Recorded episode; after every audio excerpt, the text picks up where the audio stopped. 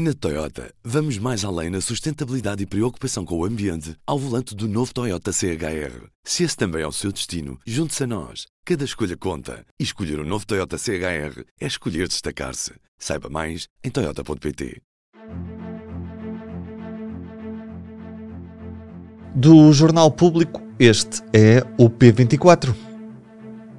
No último episódio desta temporada, Aumento das taxas de juros no BCE tem fim à vista?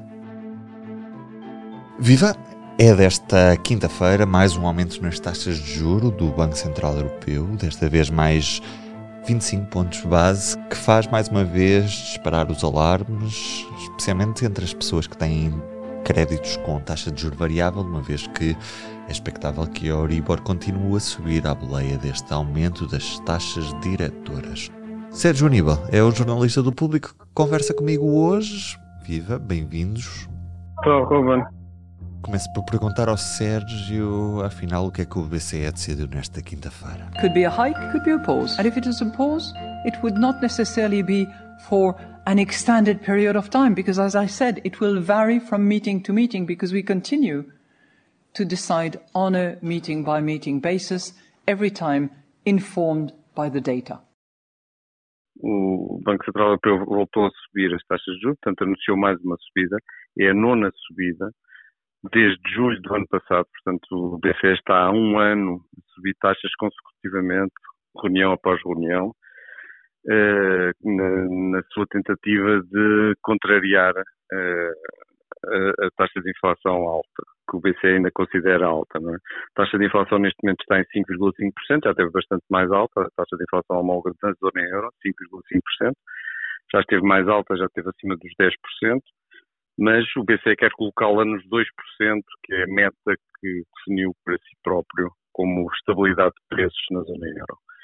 E para isso sobe as taxas de juros. Uh, o objetivo do BCE, com as taxas de juros, é, como os outros bancos centrais, limitar a atividade económica, eh, tornando o crédito mais caro, isto faz reduzir o consumo, faz reduzir o investimento e limitando essa atividade económica. A esperança é que os preços também eh, arrefeçam, de alguma forma, porque a procura é menor e isso faz cair a inflação. Uhum. Mas a perspectiva é, é continuar a, aumentar até chegar a estes 2% de inflação ou é expectável que a pressão que já existe sobre as famílias e sobre alguns países possa vir fazer o BCE mudar de ideias? O BCE tem um único objetivo. Eh, nos tratados europeus está definido, o seu único objetivo é a inflação. Agora, isso não quer dizer que o BCE continue até sempre a subir taxas até chegar aos 2%. O, o BCE quer colocar a, taxa de inflação de 2% no médio prazo e, portanto, vai de alguma forma empurrá-la para lá. A uma certa altura vai ficar convencido que a taxa de inflação está já a caminhar uh, para lá, que o nível de taxas de juros já está a empurrar e, portanto, aí eventualmente parará de subir. E é este momento que se está à espera. E, e o que aconteceu foi que, uh, se em junho uh, Lagarde afirmou que isto ou deu a entender que ainda haveria várias subidas, além desta que foi feita hoje, outras subidas ainda, na reunião de setembro e noutras, deu a entender isso, que ainda se estava longe do BCE atingir o nível de taxas que considera adequado para empurrar a inflação para os 2%. Agora, no final desta reunião de julho, na conferência de imprensa e no comunicado que foi apresentado pelo BCE, foram dadas indicações de que os próprios membros do BCE já estão a ver que se calhar já estão a chegar aqui ao fim deste processo de subida de taxas de juros. Isto porque viram, nas últimas semanas, vários indicadores económicos a dar conta de um arrefecimento muito forte da economia, especialmente a economia alemã. Portanto, a preocupação nem é tanto com as economias, se calhar, mais frágeis ou mais pequenas e, e mais pobres da zona euro, como Portugal, mas sim a, a, economia alemã que é que está a, a mostrar um, já a contração. A previsão para, para, a economia alemã este ano é de uma contração de 0,3%, Portugal e, e outros países eh, que são mais baseados em serviços como o turismo estão a crescer mais. Mas, portanto, o BCE, vendo estes sinais de arrefecimento tão fortes na, na, zona euro, que foram muito evidentes nas últimas semanas, agora já está a colocar a hipótese de, em setembro, já não subir taxas de juros. E, portanto, mantê-las aqui a um nível elevado, os 3,75% são um nível uh, elevado em termos históricos. E, e, portanto, podem agora, nesta fase, pelo menos parar para ver o que é que acontece à economia, o que é que acontece à inflação, perceber se já foram longe demais, se ainda, se ainda acham que ainda têm que ir mais longe, para fazer uma, uma pausa. E a expectativa agora para setembro é é possível que o BCE não suba taxas de juros em setembro, o que será uma novidade relativamente àquilo que aconteceu nos últimos 12 meses, que foram em todas as reuniões subidas de taxas de juros. Sabemos que esta subida foi muito acelerada, a taxa de juros subiu de forma consecutiva praticamente ao longo de, de um ano. É expectável que depois se mantenha a taxa bastante alta, ou seja, um plano alto, ou pelo contrário, é expectável que haja depois uma descida rápida desta taxa de juro? A expectativa, claramente, neste momento, é de um plano alto, não é? A expectativa, os próprios membros do, do Conselho do BCE é o que estão à espera, é que elevaram para este nível e agora, se, se efetivamente pararem, agora em setembro, não é? Eh, é o tal plano alto, é ficar ali a um nível elevado durante algum tempo para garantir que, de facto, eh, a inflação vai descendo até aos 2%. Mas, claro, isto depois está tudo dependente do que é que acontece à economia.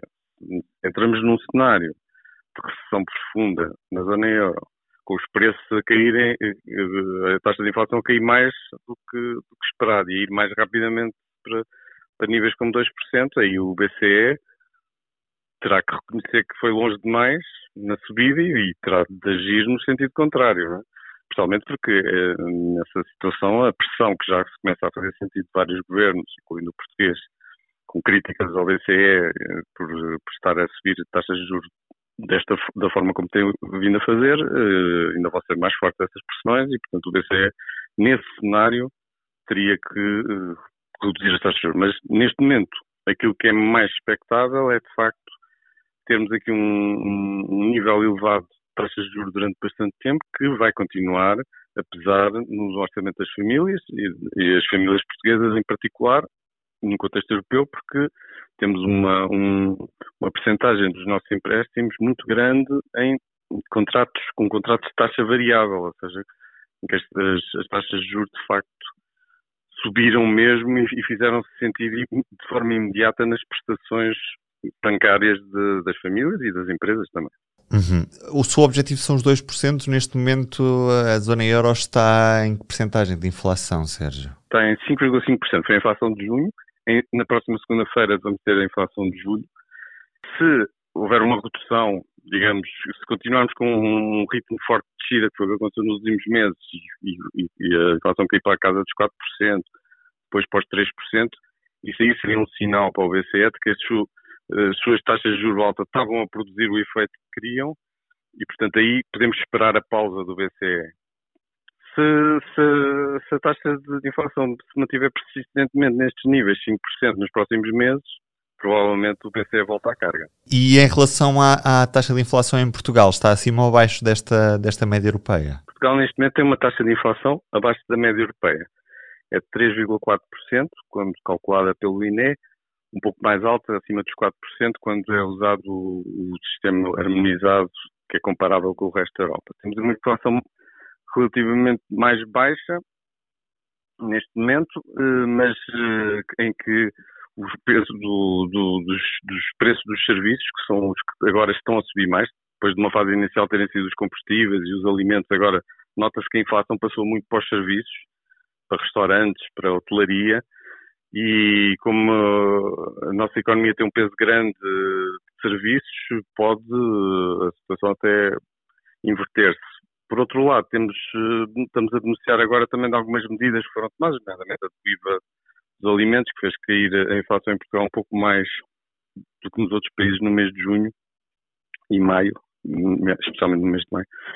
Portanto, por isso é que a nossa inflação agora é um pouco mais baixa. E pela última vez nesta temporada, vamos ao Minuto pela Educação. O Minuto pela Educação é uma rubrica semanal sobre bolsas e formação, com apoio da Fundação La Caixa e do BPI. Eu sou a Andreia Ferreira Cunha, hoje, como preparar uma entrevista a um programa de bolsas. Muitos concursos para bolsas incluem entrevistas como um dos métodos de seleção. Chegar à fase da entrevista é em si uma vitória. Significa que o júri tem interesse em ouvir o candidato depois de avaliar todos os documentos da candidatura. Assim, é importante encarar a entrevista com confiança e, ao mesmo tempo, estar comprometido com a preparação. E o que pode ser feito? Começar por elaborar uma lista de possíveis perguntas do entrevistador e, de seguida, escrever as respectivas respostas. Para tentar prever o tipo de perguntas para as quais deve estar preparado, pode ser útil, por exemplo, saber quem é a pessoa que vai fazer a entrevista, considerar os desafios da posição a que se está a candidatar ou estar pronto para falar sobre as fragilidades do currículo.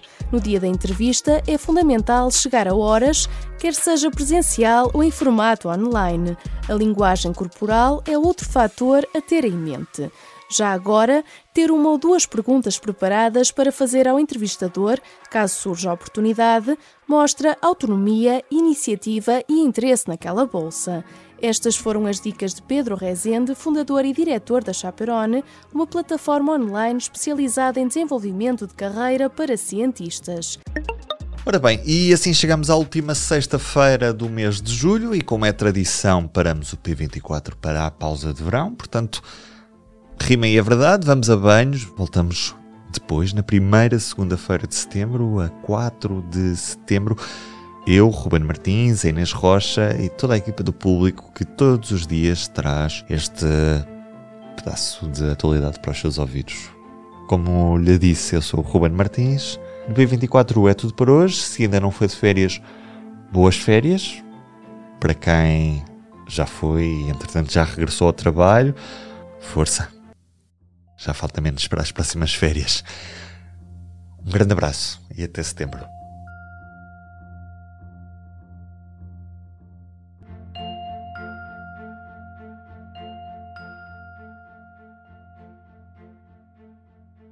O público fica no ouvido. Na Toyota, vamos mais além na sustentabilidade e preocupação com o ambiente ao volante do novo Toyota CHR. Se esse também é o seu destino, junte-se a nós. Cada escolha conta. E escolher o um novo Toyota CHR é escolher destacar-se. Saiba mais em Toyota.pt.